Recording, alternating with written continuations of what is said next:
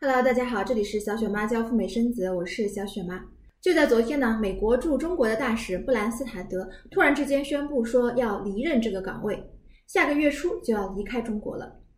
这不由得让人想起以前有名的一篇文章，叫《别了，司徒雷登》，是否同样的场景就要再来一遍呢？所以有美签的人不仅吓得摸了摸自己的护照和美签，发现还在，不由得松了一口气。那些还没有美签的申请人呢，也是倒吸一口凉气。接下来两国是不是会在脱钩甚至是断交的一路上一路狂奔呢？大家都不知道。现在我们发现了，自从中美两国开始互关使领馆以来呢，目前已经有一位驻成都总领事、一位上海总领事以及大使纷纷离开了中国了。那么接下来很有可能中国的美领馆都保持继续关闭的状态，要在中国拿到美签几乎已经没有什么太大的希望了。至少在十二月底之前呢，大家可能都要放弃这个幻想。那么今天呢，我们就来说一说，如果在墙内没有办法摘到这枝花，到墙外去看一看墙外的花是不是香呢？那么我们来探讨一下这个可能性，就是在柬埔寨申请美签。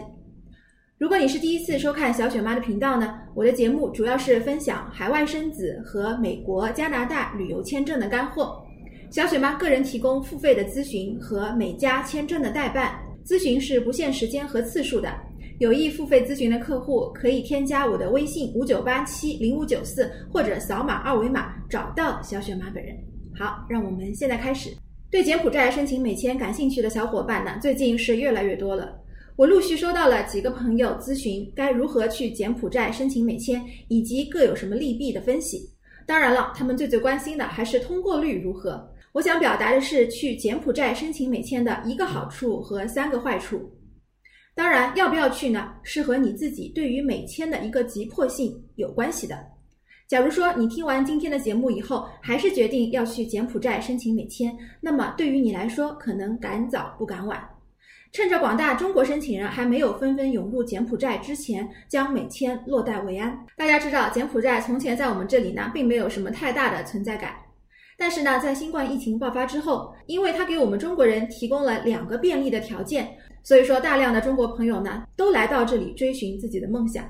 第一个便利之处就是，当你在柬埔寨洗白停留了十四天之后，你就有资格从这里飞往美国了。第二个便利之处就是今天我们说的重点，可以在柬埔寨申请到美国签证。为什么呢？因为柬埔寨的 F 一学生签证和 B one B two 的旅游签证目前已经正式开放了。小雪妈之前也做过一期节目，讲述的是第三国申请美签的整体情况。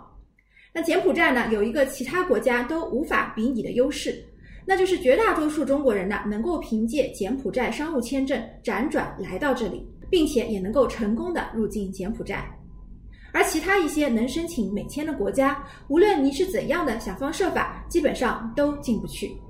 比如说泰国吧，泰国从十月一号起呢，宣布能够让中国护照进入，但前提是你必须要持有一个泰国的精英签证，这个精英签证可不是那么容易拿的，你要付出非常多的金钱。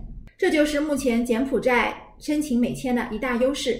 对于持中国普通护照的申请人来说呢，你可以很方便的通过淘宝申请到商务签，并且入境柬埔寨。接下来我们就来说一说，在柬埔寨申请美签你要面临的三个劣势。第一个劣势呢，当然就是花钱花时间。钱方面，你至少要准备好两万人民币，可能还打不住。那么时间方面呢，你至少要在当地停留一个月的时间。所以说，在去之前呢，大家评估好是否做好了这方面金钱和时间的准备。第二个劣势就是隔离和检测的问题。进入柬埔寨之后，你要居家隔离十四天。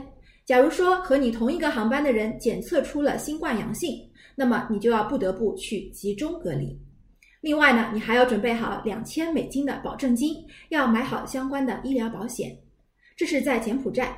如果你从柬埔寨回到中国，那么之后呢，你还要经历检测和隔离，听起来就挺头大的。更何况你要去亲自的体验一番呢？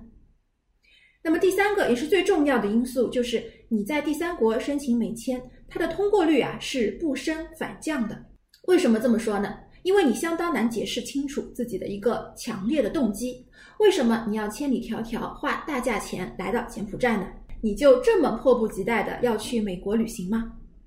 如果你不是申请学生签证去美国留学，开学有一个固定的时间，你就不能换一个时间去美国旅行吗？